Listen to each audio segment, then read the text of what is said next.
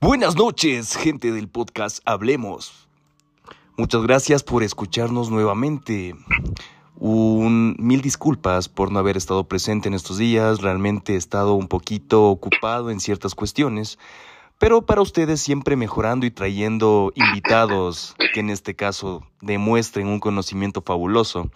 ¿Y qué persona más preparada para este momento que un gran amigo Martín? Eh, está en, en, este momento con nosotros y queremos compartirles sobre un tema muy interesante. Pero antes de comentarles de este tema, quiero que Martín se presente. Martín, por favor, coméntanos cuál es tu nombre, cuáles son tus preparaciones y a qué te dedicas en este momento. ¿Qué tal? Muy buenas noches, gente del podcast. Mi nombre es Martín Ortiz. Bueno, eh, estudié para psicología, de igual manera para derecho, soy abogado y psicólogo. Y he tenido alguna preparación en criminología, delincuencia y victimología, eh, me enfoco bastante en el tema de familia, niñez y adolescencia, eh, vulneración de derechos de niñas, niños y adolescentes. Entonces me enfoco en cierto punto en el área familiar, el área afectiva, en problemas de rupturas amorosas, eh, separaciones, divorcios. Eh, son situaciones que al parecer cotidianas en el diario vivir, ¿no? Pero que en realidad ah, están afectando tanto a los padres de familia que se están separando, divorciando, pero de una forma más abrupta a los hijos y a los niños que están viviendo, vivenciando este tipo de ruptura y separación. Muchas gracias, Robert, por la invitación y espero que sea muy fructífero el tema que vamos a conversar en esta noche. Pues sí, fui, sí, Martín, sabes que en este momento ya estás tocando un poco el tema. Entonces, comentándoles un poco de lo que vamos a hablar, vamos a hablar un poco, teniendo este complemento aquí de psicólogo y en este caso también eh, abogado, vamos a hablar de las rupturas, las separaciones y también de los divorcios. Es un tema muy actual de que estamos viviendo en este tiempo de las relaciones fugaces, de que estamos buscando la satisfacción inmediata y entonces eh, pasamos la mitad del tiempo buscando relaciones y estas relaciones eh, prácticamente se están acabando. Pero ¿qué hay detrás de eso? ¿Qué hay detrás de una ruptura? ¿Qué hay detrás de una separación? Martín, yo quiero que tú me expliques ¿Qué es una ruptura? ¿Qué es una separación? Y luego nos diremos al tema legal con los divorcios. Bueno, una ruptura, como tú mismo eh, lo mencionas y el nombre mismo lo dice, es la separación afectiva o del vínculo afectivo entre personas. Eh, no necesariamente de parejas, puede ser rupturas de amistades, rupturas de eh, familiares, em, pero más enfocado eh, en el ámbito de la familia, ¿no? O de igual manera en noviazgos que se producen diferentes tipos de, de rupturas, ¿no? En este caso es muy importante acotar que después de una ruptura viene un proceso de duelo este proceso de, duelo tiene diferentes fases, diferentes etapas que deben ser superadas una a una. Entonces, cuando uno no supera todas estas etapas, nos quedamos encadenados a una de ellas, ahí vienen los problemas. Entonces, este, eh, este duelo que debe ser, debe ser superado, debe cumplir un tiempo específico pero cuando ya uno se ha quedado estancado en una de estas fases, como te menciono, ya se vuelve patológico. Entonces, ¿qué es el volverse patológico? Muchas personas se van a preguntar esto. Entonces, es cuando ya nos afecta nuestro diario vivir, en las actividades cotidianas, eh, nos volvemos eh, más depresivos, más inseguros, eh, tenemos ansiedad, ya no confiamos en las personas. Entonces, el problema aquí también surge cuando en una separación no cumplimos todo este ciclo de mm, del duelo y ya iniciamos otro tipo de relación, ¿no? Entonces, todos esos problemas que venimos eh, cargando de la anterior relación, esa inseguridad, eh, el, tal vez mi expareja era violenta, eh, había violencia psicológica, física, verbal.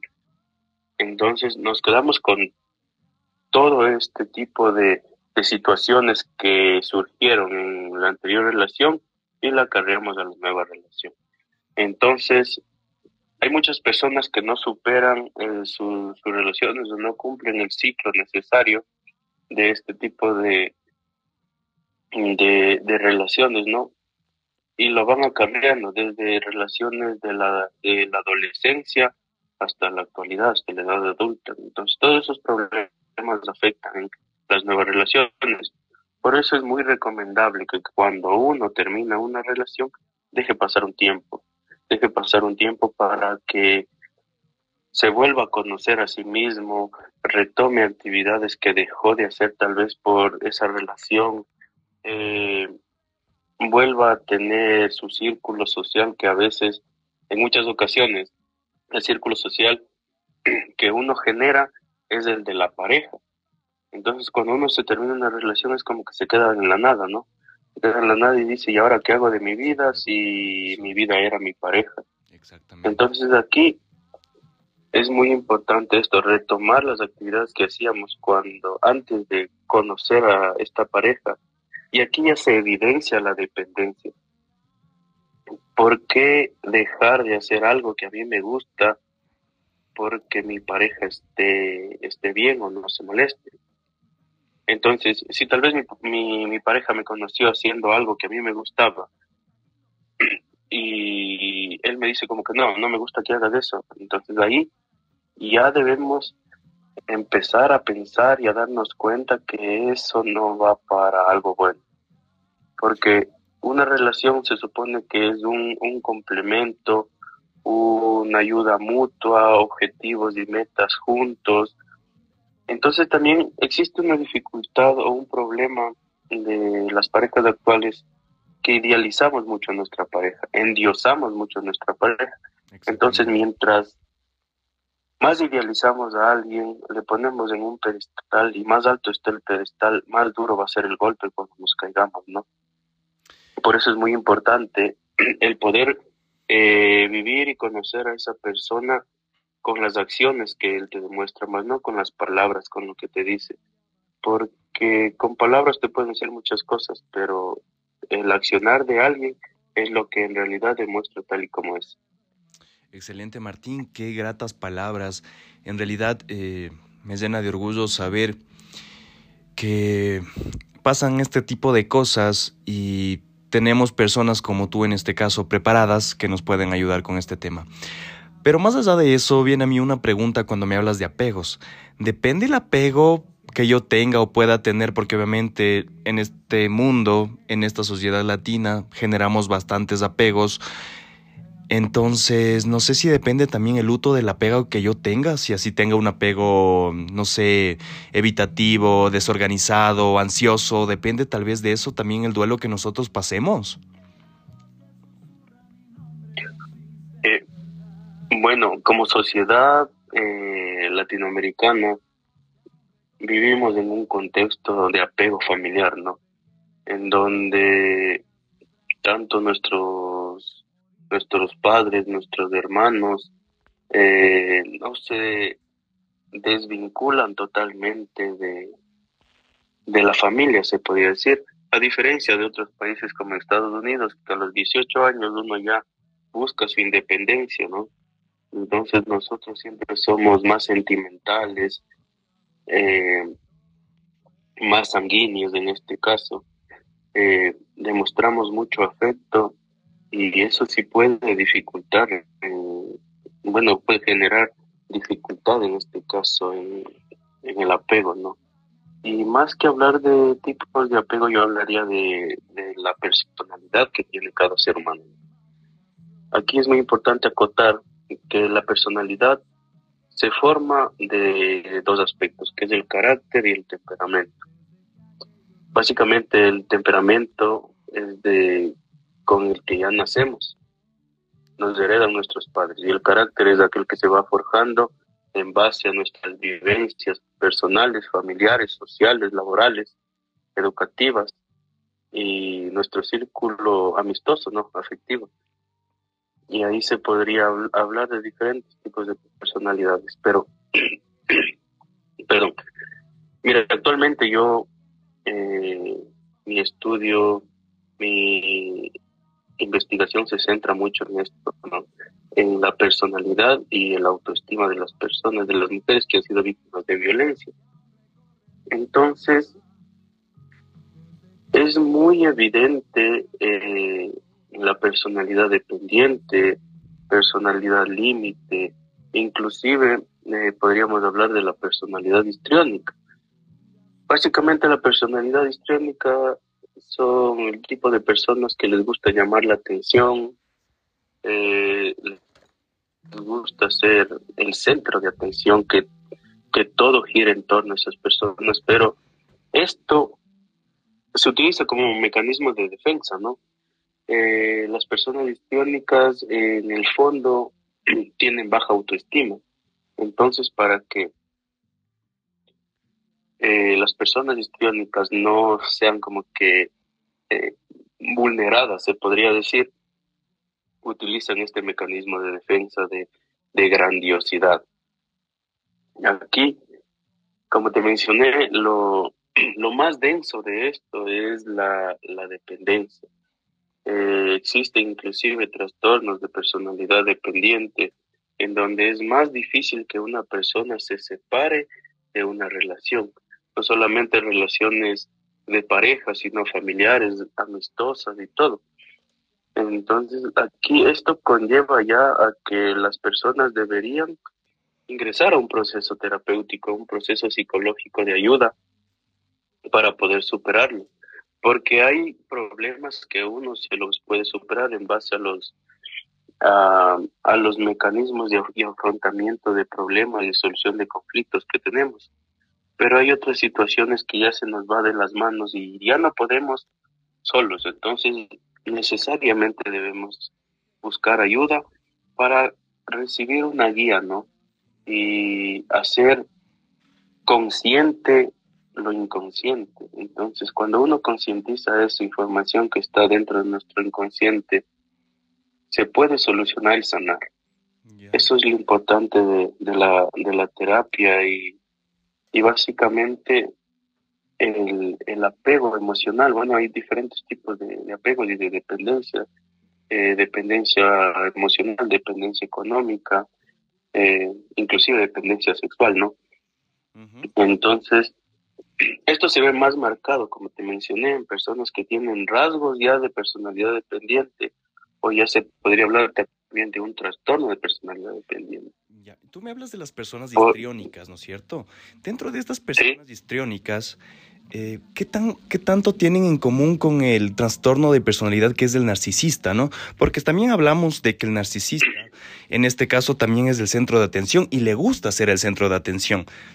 Entonces, ¿cuáles son las similitudes que tienes dentro de este tipo de personalidad histriónica con este trastorno de personalidad? Bueno, eh, evidentemente son parecidos, pero no. Eh, las personas histriónicas les gusta ser el centro de atención, llamar la atención.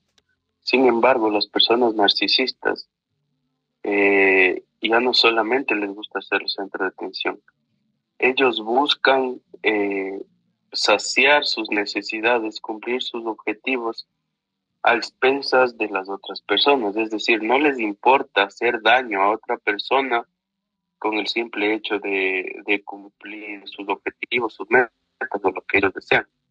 Entonces hay una diferencia muy marcada entre el narcisismo y las personas que son histriónicas. Los histriónicos no necesariamente hacen daño a los demás, solamente son, les gusta gusta ser el centro de atención, eh, su vestimenta es eh, muy llamativa, colorida. En el caso de, las mujeres, eh, muestran más su cuerpo. en el caso de los hombres, les gusta mucho aparentar los títulos que tienen, el dinero que tienen, autos de lujo, es básicamente para llamar la atención, mientras que el narcisismo ya es un poco más complejo. Como te mencioné, eh, a las personas narcisistas ya no les importa, eh, no les importa a las demás personas, solamente eh, les importa él. Entonces, ajá, a expensas de, de las otras personas, no les interesa hacer daño a las otras personas o ponerles el pie o echarlos de cabeza en diferentes situaciones con tal de ellos quedar bien y sobresalir, quedar como los mejores, pero sin darse cuenta que están haciendo daño a las otras personas. Exactamente, Martín. Bueno, tomando un poquito el ejemplo, cuéntame un poquito más acerca de ti. ¿Te han roto alguna vez el corazón? Sí, ¿a quién no le han roto el corazón? Exacto. Creo que por ahí. Sí, sí, sí. Creo que muchas personas hemos tenido unas rupturas amorosas que, mira, yo personalmente llevo casi seis años eh, sin tener eh, una relación. Después de, la última que tuve, ¿no? Ojito, Fue... chicas interesadas les vamos a dejar el perfil del doctor para que le busquen. bueno, y fue algo que me ayudó mucho a conocerme a mí mismo, ¿no? Yo era de las personas que mm, no salía a comer, a tomarme un café solo. Eh, siempre debía ir acompañado. Eh, si no, no podía hacerlo. Entonces, hasta que llegué a un punto de mi vida en donde dije, ¿por qué no voy a poder hacerlo? No, creo que es algo normal. Y tomé la decisión de, salir de mi casa a la siguiente esquina al to y comprar un café, ¿no? Entonces,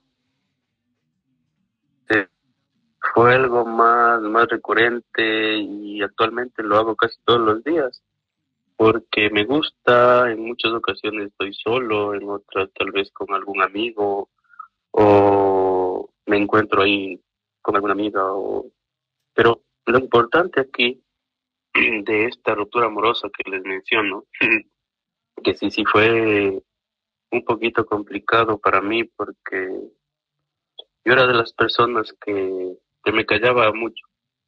Eh, prefería quedarme callado, decir lo que pienso, decir lo que siento, por el hecho de no tener problemas, ¿no? de que la relación vaya bien.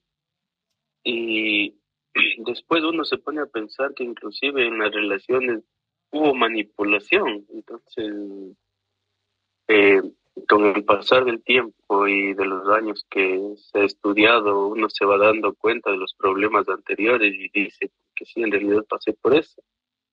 Pero todo es un proceso, todo es un proceso de autoconocimiento, de volver a ver lo que a uno le gusta, eh, poder disfrutar de las cosas por sí solo, sin la necesidad de que una persona esté contigo, ¿no? Entonces eso es lo importante. Claro y cuando tú aprendes... Sí, dime. No, tranquilo, sigue, continúa por favor. Y cuando, en realidad cuando tú aprendes de esto, ah, cuando tú ya te conoces tan bien, inclusive tu círculo social disminuye, ¿no? Se hace más pequeño. No dejes que cualquier persona entre a tu vida, te vuelves más selectivo. Eh, como yo les digo, les digo a mis pacientes, ya no cualquier persona va a estar, va a estar contigo. Entonces tú vas a, a buscar a alguien que en realidad sume en tu vida, que en realidad aporte algo que tú eh, necesitas de, de esa persona, ¿no? Porque salir con cualquier persona puede hacerlo, o sea, puede hacerlo, pero en realidad no te llena y no, no es, no cumple tus expectativas al 100%. Yo sé que muchas personas van, bueno, todos tenemos nuestros, nuestros defectos, ¿no? Pero creo que lo importante de eso es que nosotros conozcamos los defectos que tenemos y trabajemos en ellos. No nos quedemos estancados, porque el quedarse en la zona de confort es fácil. Es muy fácil porque te sientes bien, es tu zona segura, eh, pero ya el salir de eso es complicado y te genera inclusive inestabilidad y piensas que esa inestabilidad es normal. Es mala.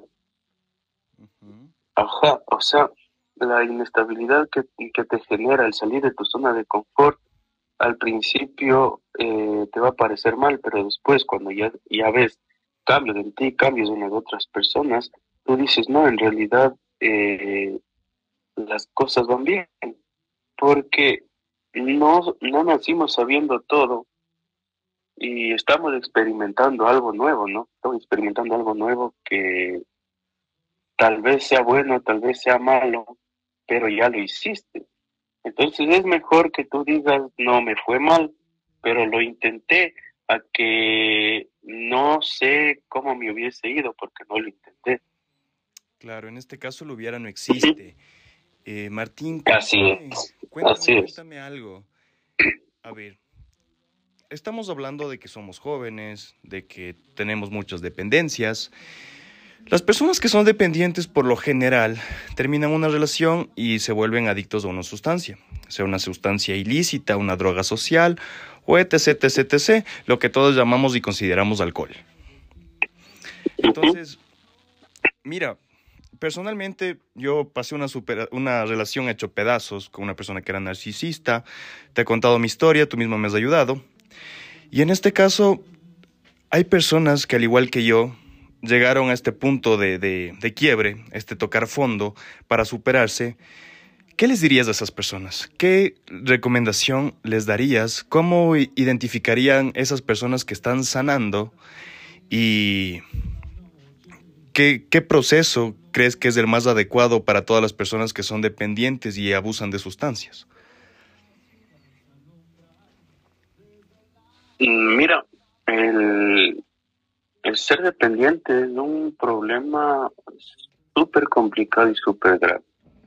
¿Por qué? Porque normalmente una persona dependiente eh, busca eh, estar acompañado de alguien. Es decir, eh, terminan una relación y, en poco tiempo ya están empezando otra relación. Entonces no hay ese proceso que te digo de, de duelo, de luto y de cierre de ciclos. Ya, ¿cómo se cierran los ciclos? Normalmente dicen, ah, bueno, voy a cerrar mis ciclos, voy a cortarme el cabello, voy a cambiarme de look, ¿no? Así no se cierran los ciclos. Entonces, es que sí. Ojito, por favor, cerrando las personas que estén despechadas y quieran cerrar ciclos, no se corte el pelo. Es ridículo, no lo haga. Así es. mira, un, un ciclo se cierra eh, cuando todo ha quedado ya no inconcluso, sino ya cerrado. Hay preguntas que uno ya no tiene que hacerse, ni tiene que responderse. Así es, eso es. Entonces, cuando ya no tienes ningún tipo de preguntas, eso significa que ya cerraste un ciclo. O sea, cuando me dices que yo puedo recordar, pero ya no duele, cuando puedo recordar lo bueno, lo malo, pero ya no me duele. Más, más que eso, porque eso o sea, el recordar y que ya no te duela, eso ya es un proceso mm, después del cierre de ciclos. ¿Ya? Entonces, como, como te iba mencionando, eh, cuando uno termina una relación, quedan muchas cosas inconclusas, muchas preguntas. Eh, entonces, ¿cómo hacer, cómo cerrar bien el ciclo? Normalmente, muchas personas describen bueno, les he, les he dicho que busquen la mejor manera de darle a notar, o bueno, más que darle a notar, decirle a la otra persona todo lo que tú piensas, y y crees. Le escribes en un ladrillo y le lanzas. No necesariamente. y le rompes el vidrio. Una bomba molotov ahí. Le escribes en un pañuelito, le prendes de ese pañuelito, le metes a la botella y le lanzas a la casa. Y que lea. Así es. Entonces, ahí, como te digo, puedes escribirle una carta, eh, puedes mandarle un mensaje por WhatsApp, por Facebook, por Instagram, o si tú te, sientes como que en la capacidad de, le mandas el mensaje del cielo de mandas el mensaje del celu de, de, algún pana o de un amigo. te tiene bloqueado, porfa, búscate otro número. Cuestas cuatro dólares los chips y te vienen con un mensajito, un dólar de saldo. Entonces lo haces, dice.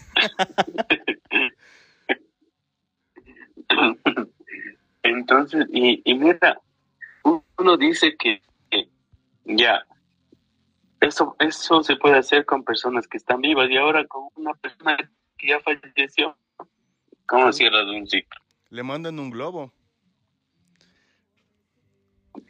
Bueno, eh, sinceramente... Mira, hay diferentes técnicas. Hay una... Eh, te comentaba, personalmente a mí lo que me dijo mi psicóloga, y como ella me estaba ayudando, era que yo hago una carta, en este caso, hago una carta y la queme y entierre las cenizas junto con sal perdón, con azúcar, con azúcar o con un chocolate, le entierren en algún lugar. En este caso, el momento que esté haciendo eso, que cierre los ojos, me imagina que esté la persona al frente y le diga las cosas que tenga que decirle y cierre los ojos. A la final el perdón viene para mí, no para la otra persona, porque la otra persona puede ser que, que esté o no esté aquí en la tierra o tal vez puede ser que le importe o no le importe lo que yo tenga que decir, pero todas las emociones negativas tienen que salir de mi cuerpo porque la final eso me enferma. Así es. Correcto. Martín, yo quiero, quiero hacerte una pregunta un poco interesante. Estamos hablando de que en esto de las separaciones hay dolor y bueno, siempre viene el polo positivo y el negativo. El amor es el polo positivo, el duelo, la decepción, eh, todo el tema de sufrimiento es el polo negativo, ¿no es cierto? ¿Tú te volverías a enamorar? Claro que sí. Sabiendo que te va a doler, ¿tú lo volverías a hacer?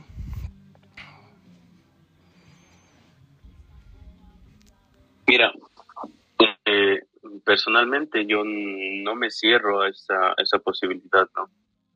El proceso de, enamorarse también dura algún tiempo. No es que de la noche a la mañana uno se enamora de alguien. De seis meses. Debe pasar. Eh, mm, bueno, a veces el tiempo es muy, muy subjetivo en el aspecto de, del amor. Porque tú puedes sentir por una persona eh, lo que no sentiste por alguien en cinco meses, en un año, por ejemplo, y con esa persona lo sentiste en dos meses, en tres meses. Me ha pasado. Entonces aquí ya, ajá, aquí ya, pero hay que hacer una diferenciación entre lo que es estar ilusionado y lo que en realidad es estar enamorado, ¿no? Porque la ilusión es sí el, el proceso de, querer hablar todos los días con esa persona, de eh, estar siempre pendiente de, de ella, que bueno, más o menos eh, esta etapa de enamoramiento, como tú dijiste, dura de, de seis meses a dos años, ¿no? Entonces después uno ya en realidad ve eh, si esa persona es para uno o no. Y ahí es donde ¿Por qué? Porque aquí ya viene el amor maduro. Así es. Ahí llega el amor maduro. Así es. Y en el amor maduro, eso es lo que nosotros hacemos porque tenemos la satisfacción inmediata, que es donde ya no consigo lo que me, lo que me estabas dando, pues entonces terminamos y busco una nueva relación. Pero aquí también, mira, actualmente mm, he visto mucho aquí en, en Ambato, o bueno, no sé, creo que siempre se da eh, el proceso, el proceso de conquista, ¿no? Siempre las dos personas muestran la mejor cara, su mejor rostro, que son muy, muy atentas, detallistas. Entonces, eso es lo que les cautiva a, las mujeres, ¿no? porque vivimos en una sociedad aún machista.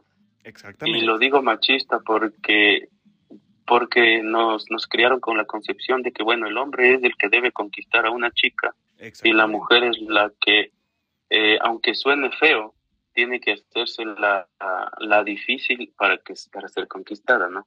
Entonces, nos evitaríamos todo esto, el, el mostrarnos con una cara para luego eh, mostrar en realidad lo que somos y quiénes somos si las personas fuéramos directas, ¿no? Y todo sería mutuo. No te digo en, el aspecto económico, ¿no? Pero que todo, que todo sea mutuo, como que la atención y todo, porque nosotros como hombres también eh, necesitamos eso. El, el que nos atiendan, porque mira, algún momento X persona eh, estaba saliendo con esa persona y todo y me regaló una flor. Y tú en ese momento te quedas poco y dices, o sea, como que yo debería regalarte una flor y ella me dijo, no, ¿por qué tú tienes que regalarme una flor? Yo también puedo. Y de hecho, eh, la relación es de dos, no solamente de, de uno. Entonces, el conquistarse tiene que ser mutuo, no solamente del hombre hacia la mujer. Wow, wow. Y, y ahí viene, y como te digo, ahí viene, ahí viene el problema. ¿Por qué? Porque uno como hombre en el proceso de conquista muestra la, mejor cara, eh, lo mejor de uno, el que casi no tengo defectos, pero después cuando uno ya le conquistó a la chica, aquí vienen los problemas. Porque uno no puede eh, fingir lo que no es. Entonces tal vez puede fingirlo unos, unos meses, bueno, ya máximo un año, y después ya se muestra tal y tal cual es. Y que, o sea, sería muy diferente todo este proceso de enamoramiento, este proceso de, del amor, si uno desde el principio se muestra tal cual es, con defectos, con virtudes, y, y no algo que en realidad no es, y vas a, vas a llegar a un punto en donde no vas a poder sostener más esta mentira. Y vas a, como vulgarmente dicen, vas a sacar las garras y ahí es donde se termina la relación. Entonces, yo recomiendo a todas las personas que están escuchando el podcast que conozcan bien a la persona, eh, se quiten esa venda, este, esos estereotipos machistas que, aún existen aquí en Latinoamérica, aquí en Ambato, que somos una ciudad demasiado curuchupa, clasista, eh, que en realidad, como yo he escuchado a las personas ya adultas, eh, los trapos sucios se lavan en la casa, ¿no? Y mira, esa es una frase que como sociedad nos ha hecho tanto daño porque hay muchas personas que sufren diferentes tipos de violencia, ¿no? Y por esta frasecita de los trapos sucios se lavan en la casa, eh, han tenido muchos problemas. ¿Por qué no eh, decir a alguien, eh, ayúdame, sabes que sabes que en realidad estoy pasando por esto, tengo alguna dificultad y todo, pero aún seguimos con esa concepción, ¿no? Y, e inclusive personas de mi edad o menores tienen esa concepción porque han sido criados con esa concepción. Entonces, ¿por qué no? Si yo estoy sufriendo de violencia psicológica, violencia física, ¿por qué no denunciar a alguien? ¿Por qué no poner ese, ese alto y decir, no, en realidad yo me merezco una persona que me quiera tal cual soy, que no me juzgue, que no me violente, que no me trate mal? Porque muchas personas son de las que les gusta aparentar en redes sociales, que suben fotos que que mi amor, que mi vida, que gracias por tanto tiempo, o sea, y en realidad viven un, un calvario, ¿no? Sufren tantas cosas, pero por el qué dirá de la gente, ellos tienen que demostrar en redes sociales que tienen el amor perfecto, el matrimonio perfecto, el noviazgo perfecto, cuando en realidad no es así. Pero ahí estamos debemos aprender a hacer. Desde luego ahí entramos ya en los temas de los matrimonios. Yo creo que ahí directamente ya viene las tres C, ¿no? Lo que es confianza, comprensión y, bueno, para mí son cuatro cosas importantes. El dinero, porque eso es lo que vamos a generar, no importa que yo o ella tenga, lo podemos hacer mutuamente. Viene la confianza, es algo que no puede faltar en una pareja porque si no, no hay relación. La comprensión, que es mucho más importante que cualquier otra de las, cosas. Y también el tema sexual, porque si tú no te compaginas sexualmente con tu pareja, también tienes problemas. Entonces, para mí esos cuatro pilares son fundamentales. Y dentro de la convivencia es donde se va haciendo todo este proceso. Y como tú me dices, como tú me estás en este caso comentando, y yo estoy tan de acuerdo contigo, Martín, porque uno, cuando ya sabe que tiene ganado o ganada la persona, uno deja de ser lindo, ser romántico. Y eso es algo que al menos yo eh, personalmente no, no estoy de acuerdo porque el amor no es un sentimiento, es una decisión, porque yo decido amarte a ti todos los días, porque yo decido a ti quererte todos los días, porque yo el día de hoy si te veo que tú no puedes dar el 100%, pues yo doy el 50, o si es que tú tienes que dar el 70 y yo no puedo, pues daré mi 30 y así sucesivamente. Entonces ahí viene a ser algo de pareja. mira, aquí en, en lo que comentaste al principio, hace falta algo que creo que es uno de los pilares más importantes dentro de una relación, la comunicación y la comunicación asertiva. Exactamente. Pero yo me veo como El comunicar. Mm, bueno, es que mm, la comprensión tiene una connotación diferente al, proceso comunicativo. Pero Porque si uno no sabe con, Sí, dime, dime nomás, te estoy escuchando. Porque si uno no, no sabe, no sabe comunicar bien lo que está sintiendo, lo que, lo que piensa, eh, no va, no va a llegar a nada esa relación. Porque el comprenderle es como, o sea, te pongo un ejemplo como que ya, eh, tal vez tuvo, mi pareja tuvo un mal día y, y quedamos en salir y no salimos. Entonces yo como pareja le comprendo porque tuvo un mal día, ¿no? Pero aquí hay un, hay un problema, que ya ingresa la comunicación, es como que ya, si tú tienes una buena comunicación, es como que le dices, mira, sabes que tuve un mal día, eh, dejémoslo para, para otro día la, como que la salida planeada, ¿no?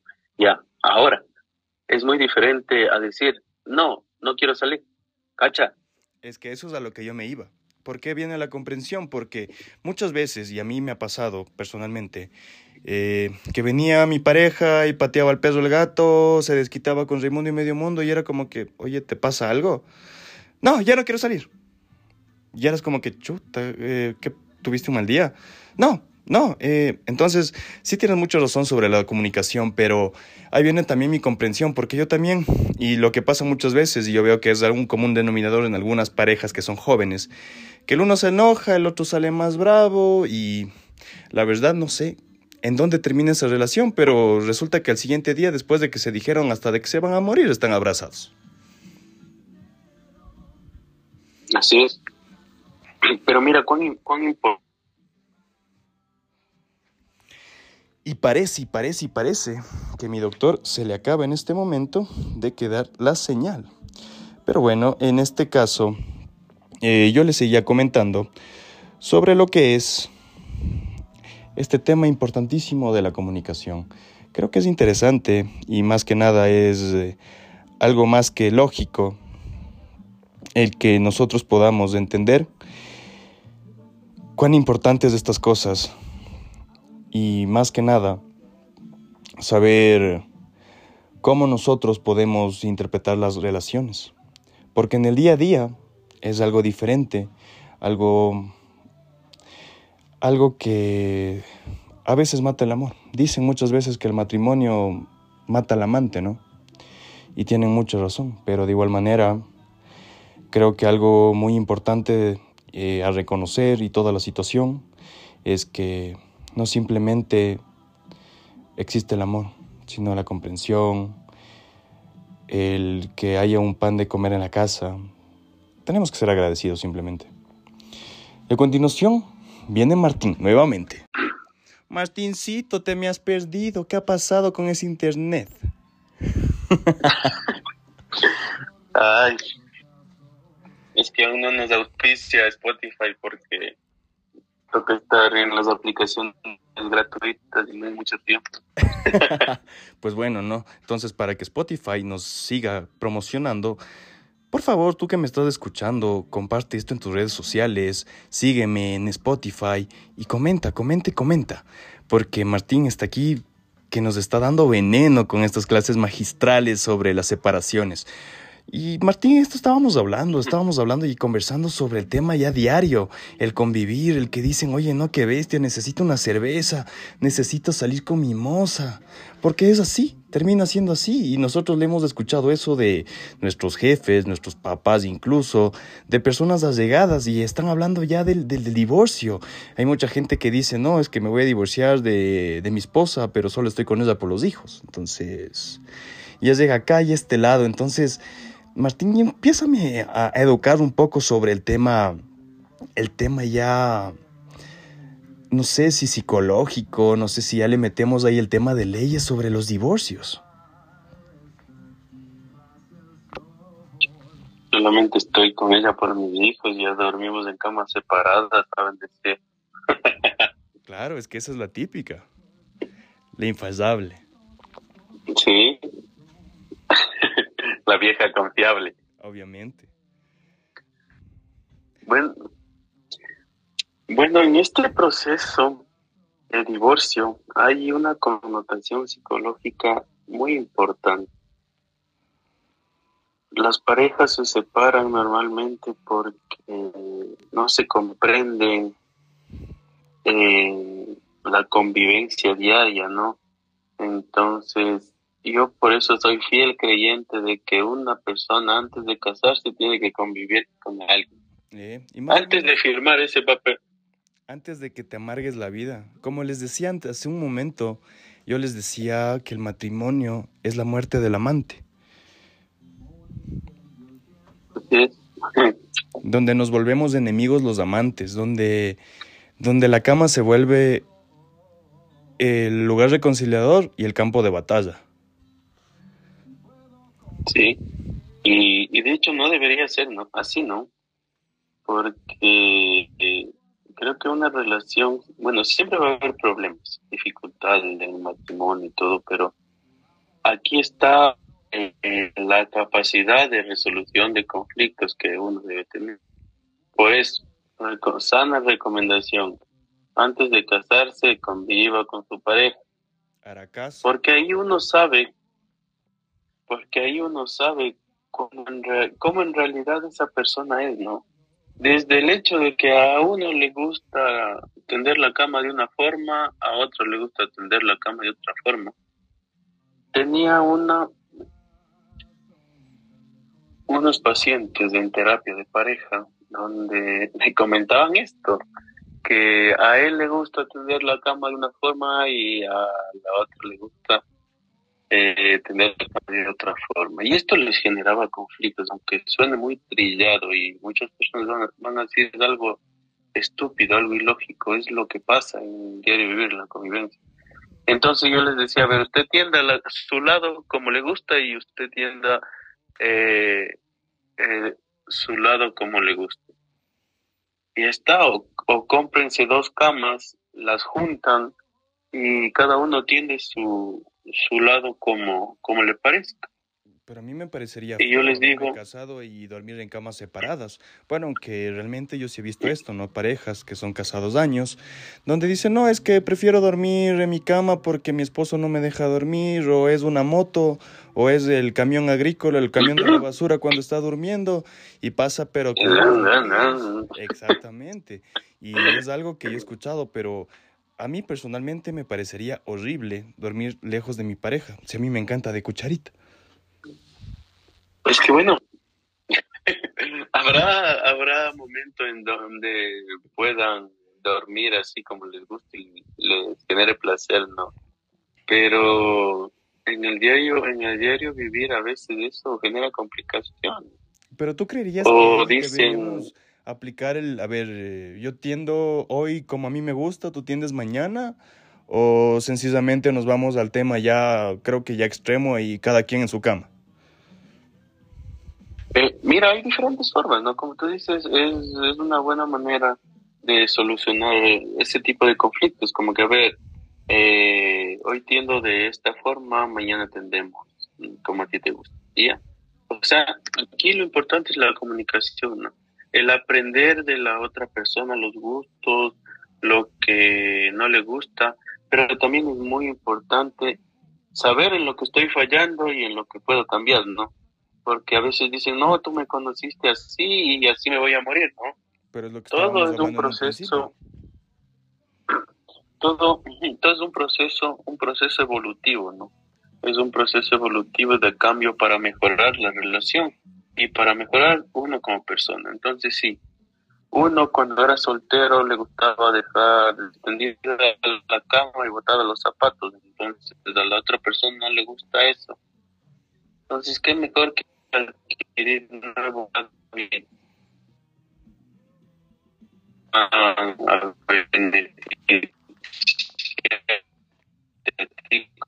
Martín, no, no, te estamos escuchando tan bien, se está entrecortando un poquito las llamadas. Despertarme, tender la cama y poner los zapatos de, que eh, ser la que le atiende al marido, ¿no? Y, y justo yo conversaba con mi mamá y me decía que eh, el, el, cocinar, el tender la cama, el hacer los quehaceres del hogar, eh, no, el hombre no es que le ayuda a la mujer, ¿no? Esto no es una ayuda, esto es algo que debe ser y debe hacerse como pareja. Exactamente. La convivencia es de dos. No es que le estás, no es que le estás ayudando, o sea, es, de dos. La casa es de los dos, la, todo es de los dos.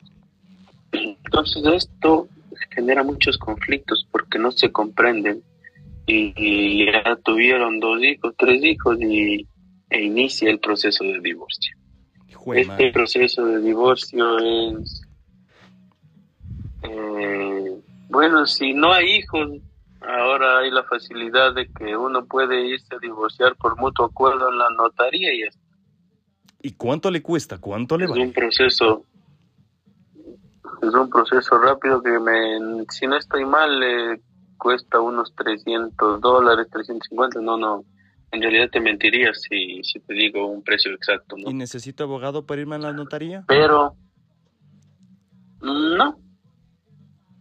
Ahí solamente vas, firmas el divorcio y ya está. Pero lo complicado es cuando ya hay hijo. Más que el papeleo, más que eh, em, el proceso burocrático, es la afectación que sufren los hijos en este proceso de divorcio, ¿no? ¿O ya? Porque aquí vienen también las rivalidades entre los padres que dicen, no, yo me quedo con, con mi hijo varón y tú ándate con la mujercita. Pero o viceversa, yo me quedo con los dos, pero, pero eso, mira, ese, ese proceso de, de rivalidad y de desvinculación afectiva y división familiar genera muchos problemas en los niños baja, bajan las calificaciones, inclusive eh, se ha evidenciado suicidios por este tipo de situaciones, porque los niños llegan a un punto depresivo que ya no aguantan más, la decisión de ellos es matarse. A ese punto eh, hemos llegado en la sociedad actual, pero aquí también hay algo eh, diferente, la otra cara de la moneda. ¿Por qué? Si una pareja ya no se comprende, ya no se entiende, solamente tiene problemas, entonces lo más recomendable es que en realidad se divorcien, ¿no? Pero deben tener en cuenta que el proceso de divorcio tienen hijos que lo van a vivir también. Entonces, deben pensar primero en, los hijos. Pero tú me recomendarías ahí una terapia de pareja o directamente al divorcio? Ahí que, que muera quien tenga que morir. Mira, eh, sí es recomendable que haya primero una terapia de pareja.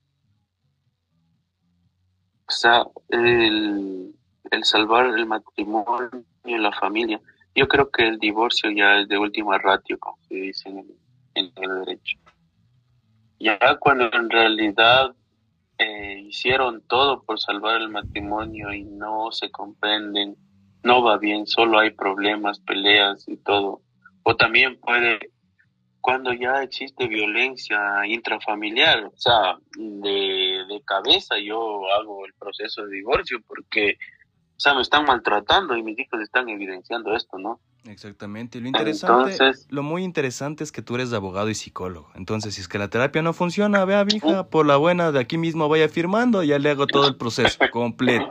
Qué buen servicio. Le hago el trámite del divorcio. Exactamente. Qué, ¿Qué viste? ¿Qué servicio, ve? Qué bendición.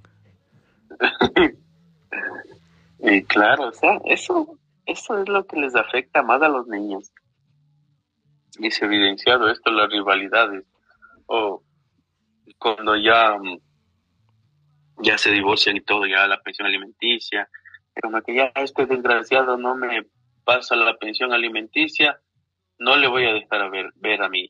Eh, sí, pasa. Cacha. Entonces también hay la otra cara de la moneda, que el papá hace de, hace caso omiso a sus a sus deberes como padre y no pasa a la pensión. Y más que pasar la pensión, no está pendiente de su hijo. No le da tiempo se desvincula. De exacto. Así es, se desvincula totalmente de, sus hijos.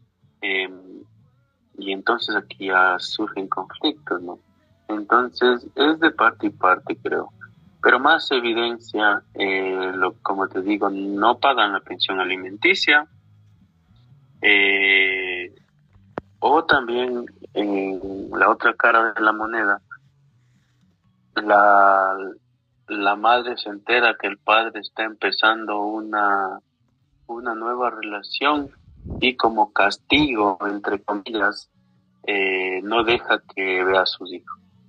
Entonces, aquí yo me hago una pregunta y digo, ¿el castigo es para el papá o, el, o para los hijos? Depende el tipo de padre primero, porque si es un papá que no le interesa, pues obviamente no le va a importar mucho, pero ahí viene el castigo para el hijo. Pero de igual manera... Obviamente, entonces... Si, él, eh, si es un papá que le interesa el hijo, que está preocupado, eh, pues no, ahí viene a ser completamente y ahí es donde aplica también otro duelo, que es el duelo para por perder el hijo. Y muchas veces eh, ese duelo es mucho más doloroso que el de una pareja. Pero mira, eh, aquí el castigo en las, en las dos caras de la moneda, ya sea que el papá está pendiente del, hijo o no está pendiente del hijo, en los dos puntos de vista, el castigo es para el hijo. Porque quieras o no, eh, no puedes verle a tu papá. No puedes verle a tu papá, no puedes compartir con tu papá o no puedes compartir con tu mamá. Y y eso genera muchos problemas en infancia. O también hay situaciones en las cuales eh, yo como, como papá eh, instauro normas y reglas eh, de convivencia en el hogar. Pero el fin de semana que se va con la mamá o el fin de semana que se va con el papá, hace caso omiso de todas esas, esas reglas, entonces en esa casa le dejan hacer lo que él quiere. Entonces viene rebelde, viene agresivo y aquí es muy importante la comunicación entre padres, como que como que yo debo decirle, mira, yo aquí en mi casa tengo tal norma, tal regla y me gustaría que tú también apliques esas normas y esas reglas con él.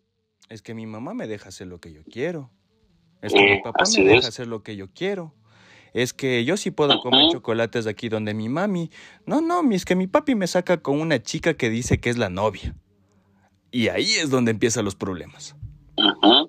Y esas son cosas, son situaciones que yo las he vivido, que he pasado también por esas situaciones. Oye, ¿qué ves mi vida? Ha sido un completo, completo, completo lujo, lleno de todas las historias y las anécdotas que podría contar. Un vaivén. Exactamente. Qué bendición. Pero la situación viene a ser algo también diferente. Viene algo, algo y es un poquito delicado tocar este tema, pero ¿qué pasa cuando tú le ves a la mamá de tu hijo con otra persona, ¿no? Ya separados. O viceversa, ¿no? Cuando le ves al papá de tu hijo ya con otra persona. Ahí es donde empieza el tema muy delicado con los niños también. Porque ahora, mm, bueno, al menos en lo que yo he visto, tú tienes tu pareja, tú tienes tu... Eh, bueno, ya siendo papá, en este caso yo también soy papá, Tú tienes tu hijo y prefieres comprarle un, celular a tu hijo. ¿Cuántos años tiene tu hijo? ¿Ocho, siete años? Ya tienen un celular y ya se comunican directamente contigo para que tu pareja, no sé si por para que tu expareja, la mamá de tu hijo o con su pareja no tenga problemas y no te vea escribiéndote con, con otra persona o viceversa. Y no sé, para mí darle un teléfono a un niño de 8 años, de 7 años está mal porque el niño no tiene todavía una conciencia sobre lo que tiene en sus manos. Adicional que todas estas cosas que están pasando nos están quitando la comunicación. ¿Desde cuándo no podemos hablar entre nosotros? Si muchas veces pasaba pasaba cosas, ¿no? Que se decía, ay, disculpa, se salió, pero ya, pues, y ahora no nos podemos decir ni hola. Yéndonos al, al chiste de la palabra, ¿no? Sin ofender a nadie pero ya no se puede conversar, entonces llega a ser un punto horrible, horrible, horrible, y la convivencia es horrible y los niños pasan horrible. Aquí ya nos hemos vuelto esclavos de la tecnología y de los teléfonos. Ya no existe una buena plática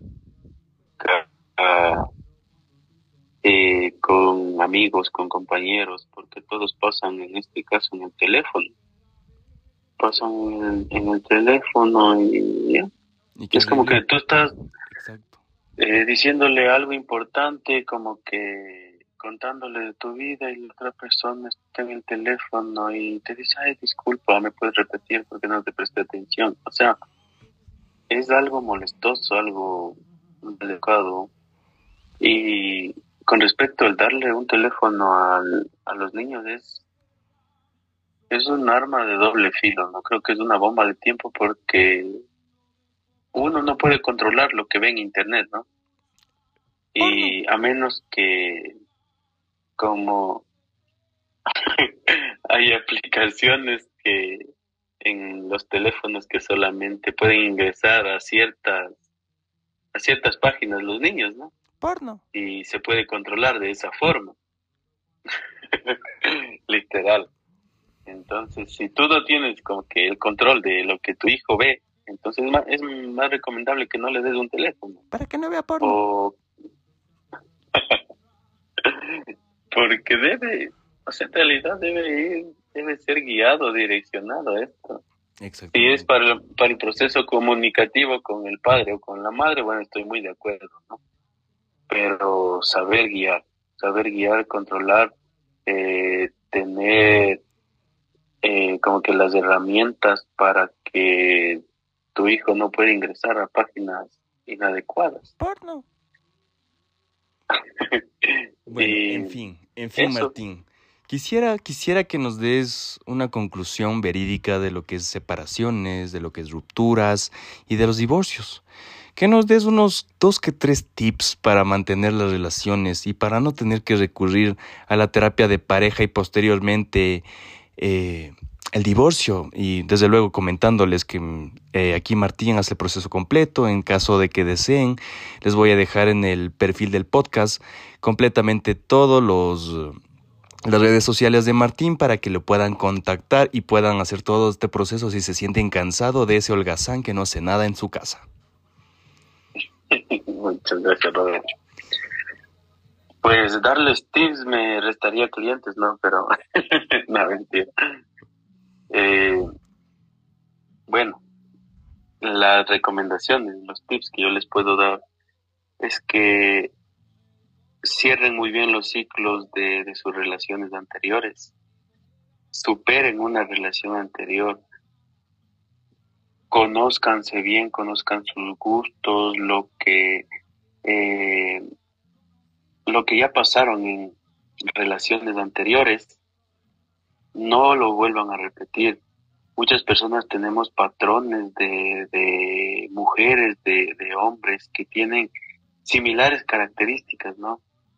E inconscientemente escogemos a una persona que tiene las mismas características de nuestra relación anterior.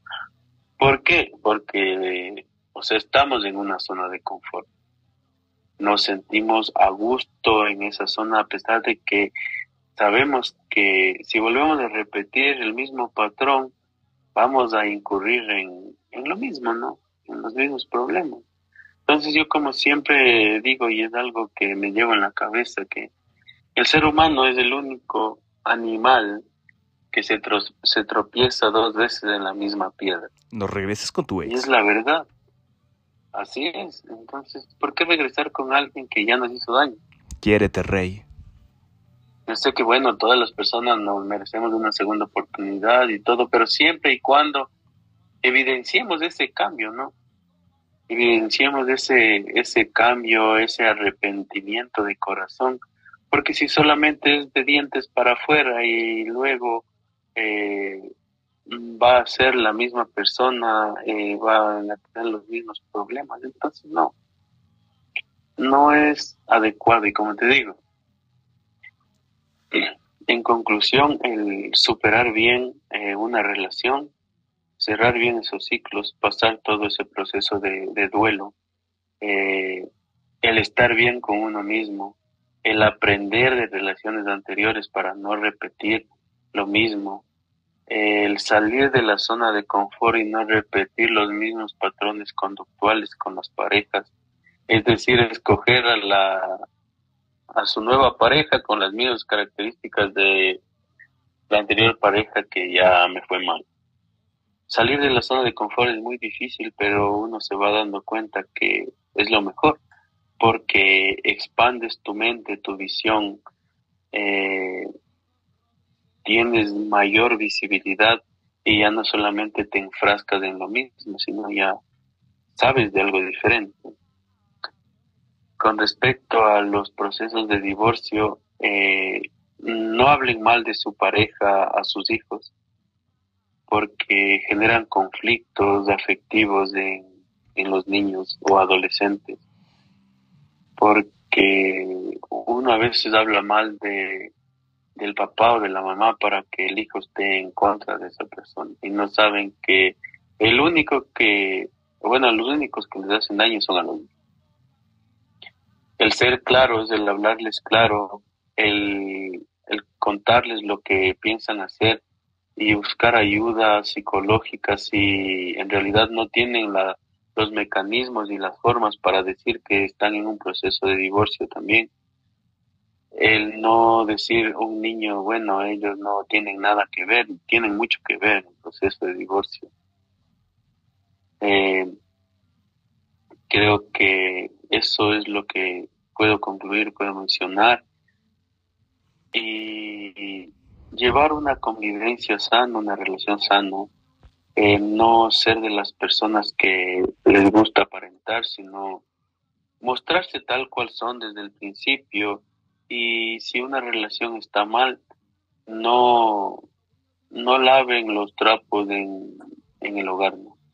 Como les mencioné, es una frase que nos ha traído tantos problemas a los ecuatorianos y a los latinoamericanos, porque no decimos las cosas como son y vivimos de, del que dirán, aunque no nos pagan un sueldo las personas que hablan mal o bien de alguien. Eh, sería bueno, ¿no? Que por cada chisme, por cada comentario que, hagan sobre uno, te paguen algo, pero no, en realidad no. Entonces, los comentarios que, que vienen de otras personas... Que te valgan. Literal, no suman ni restan.